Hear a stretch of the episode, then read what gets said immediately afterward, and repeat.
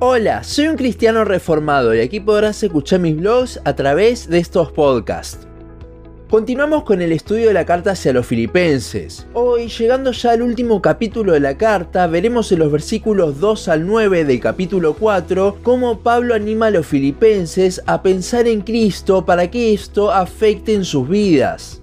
Nuestro pasaje de hoy dice, Ruego a Evodia y a Sintique que sean de un mismo sentir en el Señor. Asimismo, te ruego también a ti, compañero fiel, que ayudes a estas que combatieron juntamente conmigo en el Evangelio, con Clemente también y los demás colaboradores míos, cuyos nombres están en el libro de la vida. Regocijaos en el Señor siempre. Otra vez digo, regocijaos vuestra gentileza sea conocida de todos los hombres. El Señor está cerca. Por nada estéis afanosos, sino sean conocidas vuestras peticiones delante de Dios en toda oración y ruego, con acción de gracias. Y la paz de Dios, que sobrepasa todo entendimiento, guardará vuestros corazones y vuestros pensamientos en Cristo Jesús. Por lo demás, hermanos, todo lo que es verdadero, todo lo honesto, todo lo justo, todo lo puro, todo lo amable, todo lo que es de buen nombre, si hay virtud alguna, si algo digno de alabanza, en esto pensad.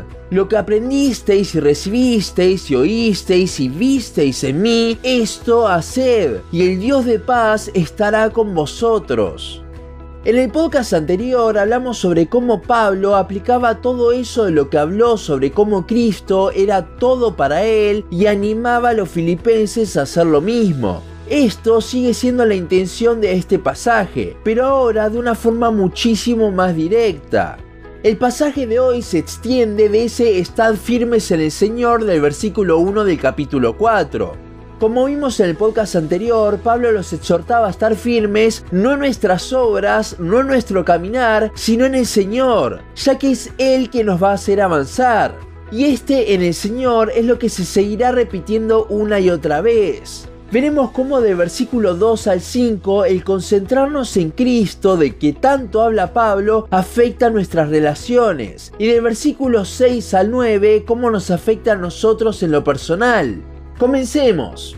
El versículo 2 comienza siendo bastante directo. Ya al principio del capítulo 2 habíamos visto que habían ciertas contiendas en la iglesia. Ahora Pablo exhorta directamente a tener el mismo sentir en el Señor. Ya hemos hablado de ese sentir que se menciona en repetidas ocasiones en esta carta. Ese mismo sentir que hubo en Cristo. Esa humillación. Básicamente a lo que el apóstol está animando a estas mujeres es hacer como Cristo y dejar esa pelea que tenían pelea la cual seguramente no era en cuanto a doctrina, ya que vemos que Pablo no era tibio con esos problemas. Al concentrarse en Cristo es que verían lo absurdo de su pelea y tomarían el ejemplo de humildad de nuestro Salvador que se describe en el capítulo 2. Llegando al versículo 3 vemos cómo Pablo le pide a un compañero fiel y amigo al parecer que estaba en Filipos a que intervenga en el medio y les ayude junto con otras personas de la iglesia como Clemente, que ya habían servido con Pablo y él las conocía. Sobre este versículo tengo varias cosas para decir. La mayoría de los teólogos se concentran mucho en tratar de descifrar quién era esa persona, ese compañero, del cual vemos un elogio especial por parte de Pablo. Pero esto desvía demasiada la mirada del resto del versículo. Lo importante acá no es una persona, sino todo lo contrario. Es la comunidad de la iglesia, un grupo de personas. Vemos en Evodia y en Sintique el ejemplo de dos hijas de Dios que si bien habían estado en el frente de batalla junto a Pablo en el Evangelio, un desacuerdo entre ellas hizo que Pablo tuviese que exhortarlas. Ahora, si estas hermanas desviaron su mirada de ser como Cristo, nosotros no estamos exentos. Pero aquí también vemos la importancia de la iglesia, la cual es la encargada de ayudar a los hermanos a redireccionar la mirada en la meta, parecernos a Cristo. El versículo 4 es uno de los versículos claves de esta carta, ya que es justamente el tema de la misma, gozarse en Cristo, a pesar de todo lo que esté pasando, incluyendo los pleitos. Es importante que Pablo mencione esto aquí, ya que es la forma de terminar con esa pelea y hasta la forma en la que somos santificados, concentrándonos en el Señor. Pablo tranquilamente podría haber dicho de regocijarse en la unidad de la iglesia, regocijarse con los hermanos, pero no, él es bastante claro cuando habla de cuál debería ser nuestro gozo principal, Cristo. Y es interesante que no solo lo dice dos veces, sino que también habla de que siempre lo hagamos. Y es que a partir de esto es que se moverá toda nuestra vida. Si nos regocijamos en Cristo siempre, las peleas en la iglesia no tendrán sentido.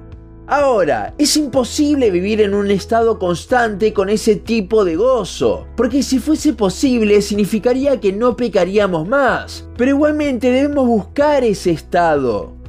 Terminando con esta sección sobre cómo el concentrarnos en Cristo, el regocijarnos en Él, afecta a nuestras relaciones, tenemos el versículo 5. Este sería el resultado de dejar la pelea y concentrarnos en Cristo, que los demás verían gentileza en ellos, en lugar de conflicto. Con respecto de la promesa de que el Señor está cerca, hay dos posturas. Unos dicen que habla de la segunda venida y otros dicen que habla de que la presencia del Señor está cerca, que Él está con nosotros. Según el contexto, y ya que hace seis versículos atrás estaba hablando de la segunda venida, yo me inclino por esa posición. Pero ¿qué tiene que ver la segunda venida de Cristo con lo que hablaba antes? Bueno, mucho. Primero vemos en los evangelios que Jesús exhortaba mucho a vivir preparados, como las vírgenes que tenían aceite de más, Mateo 25, 1 al 13. El regocijarse en Cristo, vivir de esta forma, es la mejor manera de estar preparados para su venida. Lo segundo es que al decir que el Señor ya viene implica que está cerca el juicio, con lo cual es de vital importancia guardar el testimonio para mostrar a Cristo con nuestras vidas a los inconversos. Y justamente el principio del versículo 5 nos habla de cómo nuestra gentileza debe ser conocida por todos. Comenzando el versículo 6 nos metemos en la parte donde Pablo ahora habla de una forma más personal para cada uno. Si bien hay un cambio en la narrativa, ya que deja de dar directivas generales y comienza a dar directivas específicas para un cristiano, el eje sigue siendo el mismo, concentrarse, regocijarse en Cristo. En los versículos 6 y 7 nos habla sobre cómo ese eje afecta a nuestra vida de oración y nuestra reacción ante las circunstancias. Si no nos concentramos en Cristo terminaremos abrumados por las circunstancias. Sin embargo, si lo vemos a Él, es que sabremos que Él es soberano sobre estas circunstancias. Ahora, el presentar estas circunstancias en oración no es para informarle a Dios sobre lo que está pasando. Él ya lo sabe, nosotros oramos no para informar a Dios, sino para poder estar tranquilos en que todo está en las manos del Señor. Por eso también habla de hacerlo en acción de gracias. Y es que solo de esta forma podremos descansar de los problemas. Mientras las personas le pagan a un psicólogo para descargarse, nosotros nos descargamos en Cristo, que no solo escucha, sino que es Él que está en control de ese problema. Solo cuando entendemos esto es que nos vendrá la paz. No porque el problema esté solucionado, sino porque dejamos de ver el problema y lo vemos a Cristo. Y es en esta paz es cuando nos concentramos en Cristo que estamos resguardados de todo, simplemente porque nada más importa más que Él. A menudo relacionamos ese que sobrepasa todo entendimiento con la magnitud de esa paz, porque un no creyente nunca podrá tener una paz tan grande.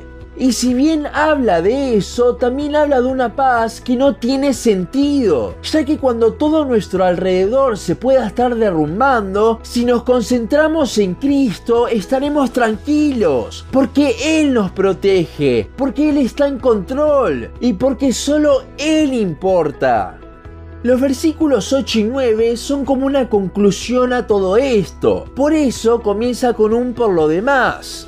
Lo que Pablo hará aquí es tratar de centrar nuestro pensamiento. Si bien muchos hablan de cómo el versículo 8 habla de centrarnos en la piedad, en las cosas buenas, a mí me gusta pensar que si bien habla de esto, se puede estar refiriendo a algo más, algo de lo cual se refiere en toda la carta. Pensemos un momento. ¿Qué cosa hay que sea verdadera, honesta, justa, pura, amable, de buen nombre, buena reputación, virtuosa y digna de alabanza? A mí no se me ocurre ninguna cosa de esta tierra que sea así. El único que cumple todos estos requisitos es Cristo. Y sí, sé que el versículo lo solemos enfocar en pensar en una vida piadosa, pero pensar en Cristo tiene muchísimo más sentido en el contexto en el que Pablo viene escribiendo.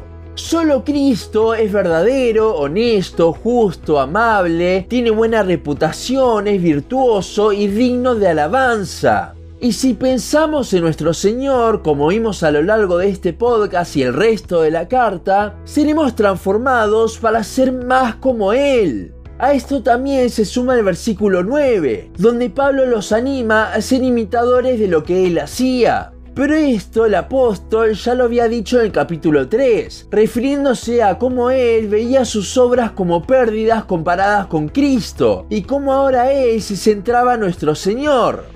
Pablo sigue todo un mismo eje centrándose siempre en Cristo y animando a los filipenses a que su mirada también esté centrada en Él. Cristo es central. Pensar en Él, fijar nuestra mirada es lo que nos irá transformando y hará que Dios nos conduzca a la meta. Y acá también es cuando vuelve ese versículo 4, hablándonos de regocijarnos en el Señor. Y es que todo pasa por ahí. La vida la iglesia, los pleitos, el testimonio, la oración, las circunstancias, nuestras vidas, todas serán transformadas a medida que nos concentremos en Cristo, en lugar de intentar en nuestras fuerzas. Somos llamados a pensar constantemente en Cristo, si bien, como vimos, podemos fallar, se nos puede desviar la mirada por diferentes razones y circunstancias, Pablo nos anima a volver a pensar en nuestro Salvador, a regocijarnos en Él, a concentrarnos en Cristo. De esto es de lo que habla la epístola de los filipenses. Centrarnos en Cristo, ver todo como basura. Y es que de allí surgirá nuestra vida cristiana. De allí se arreglarán nuestros pleitos. De allí seremos humildes como Cristo. De allí podremos orar centrándonos en Él. De allí tendremos la paz que sobrepasa todo entendimiento. De allí es que podremos sentir cómo el Dios de paz está con nosotros. Centrémonos en Cristo, regocijémonos en Él, pensemos constantemente en Él y cuando nos desviemos, volvamos como Pablo nos anima a seguir pensando en Él. Hasta aquí nuestro podcast de hoy. Seguinos en Facebook, Instagram, YouTube y Spotify. En todas nos encontrás como un cristiano reformado. También seguinos en uncristianoreformado.blogspot.com para leer el resto de nuestros blogs. Nos vemos en la siguiente ocasión.